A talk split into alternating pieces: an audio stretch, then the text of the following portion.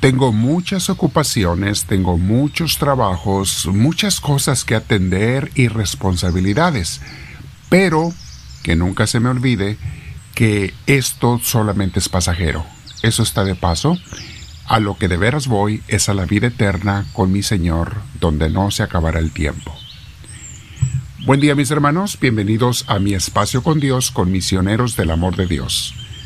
Hoy vamos a meditar sobre este tema pero como ya sabes, queremos tener nuestro cuerpo y nuestra mente lo más dispuestos posibles, y por eso te invito a que te sientes en un lugar con tu espalda recta, tu cuello y tus hombros relajados, y dejes que sea Dios el que nos lleve porque vamos a invitar al Espíritu Santo a que nos guíe.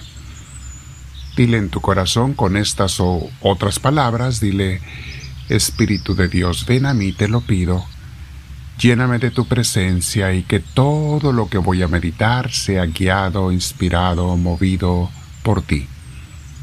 De igual manera, mi Espíritu Santo, muéveme a orar cada día, que no sea yo tacaño contigo, que te dé por lo menos media hora del día a ti, Señor. Enséñame, aunque empiece por pocos minutos, pero que llegue a darte eso, especialmente de ser posible al comenzar el día, para que nunca viva un día sin tu presencia o si no soy guiado o guiada por ti. Bendito seas Espíritu de Dios. Gracias por escuchar mi oración. Quédate en mí. Respiro profundo, con mucha paz, tranquilamente,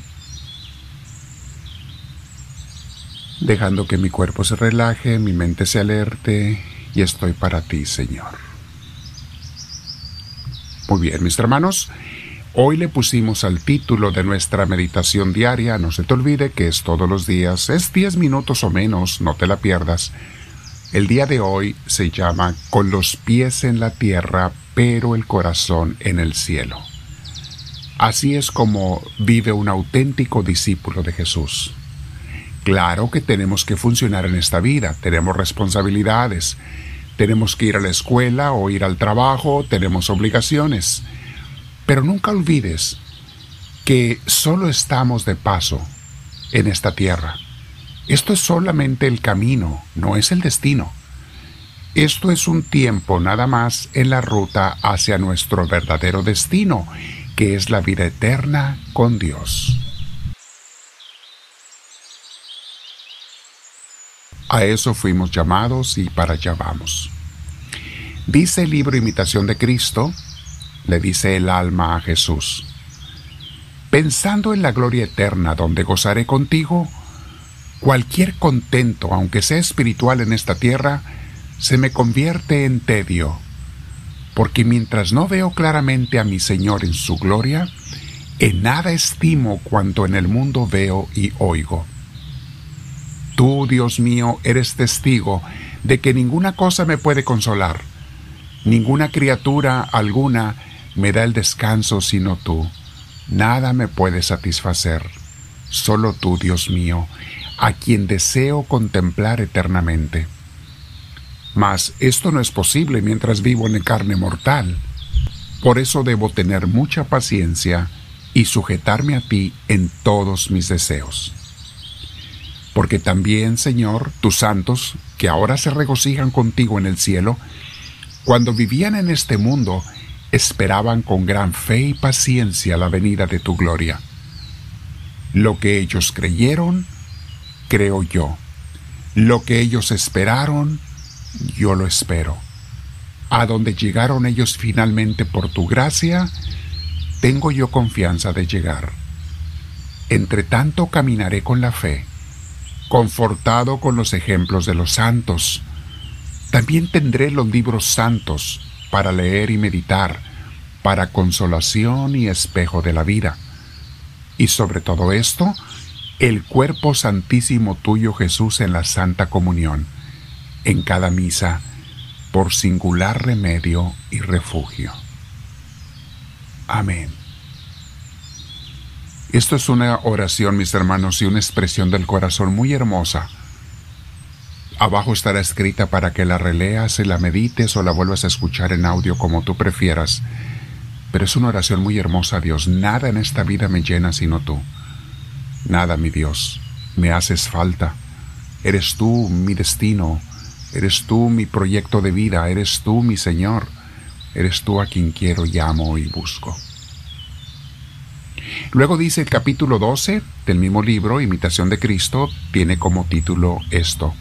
Dice, debe disponerse con gran diligencia el que ha de recibir a Cristo en la Santa Comunión. Y aquí es Jesús el que nos habla. Dice Jesucristo, yo soy amante de la pureza y dador de toda santidad. A ver, pausa. No se te olvide esas frases, esa palabra de Jesús. Soy amante de la pureza. Es por eso que tú y yo, mi hermana, mi hermano, aunque fallemos muchas veces, tenemos que tratar siempre de ser puros, no nada más de acciones, hasta de pensamientos. Pídele esa gracia a Dios, a la Virgen María. Es buenísima ella para darnos el don de la pureza. Ella es la reina de la pureza. Pídelo a Dios.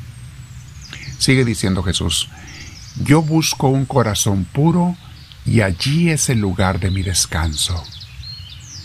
Prepárame una sala grande y adornada, y celebraré contigo la Pascua con mis discípulos.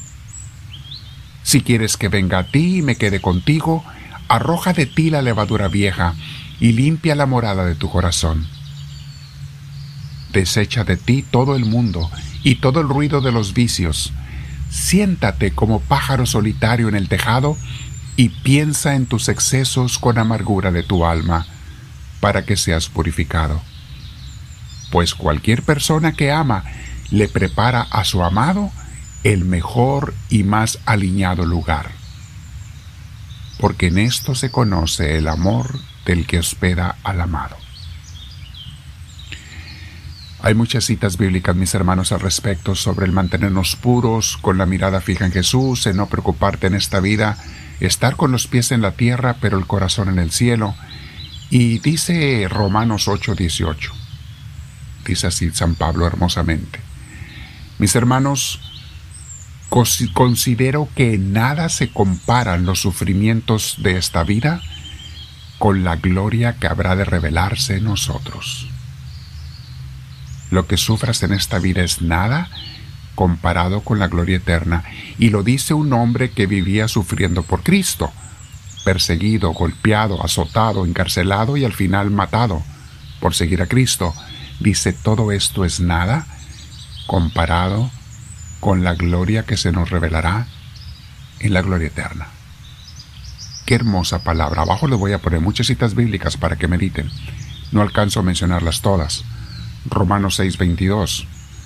Pero ahora que han sido liberados del pecado y se han puesto al servicio de Dios, cosechen la santidad que conduce a la vida eterna. Aquí está lo que decía Jesús, santidad, pureza, Mantente puro para que pueda venir a ti. Necesito que tu corazón sea limpio, porque mi hermana, mi hermano, no puedes juntar lo, limpio con lo sucio. No puedes juntar la luz con la oscuridad. No puedes juntar a Dios con el pecado. Es por eso que una persona que está en pecado no puede comulgar, porque no podemos ofender y dañar así a Dios. Él no puede entrar a un alma que acepta vivir en pecado. Todos caemos en pecados mientras no sean de maldad, sino por debilidad pero tienes que inmediatamente pedir perdón y ser purificada, purificado, para que solamente Cristo reine allí.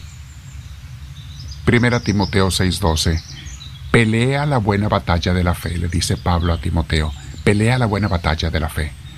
Haz tuya la vida eterna, a la que fuiste llamado y por la cual hiciste aquella admirable declaración de fe delante de muchos testigos hay más citas que te voy a poner abajo para tu meditación, mi hermana, mi hermano, sobre este tema.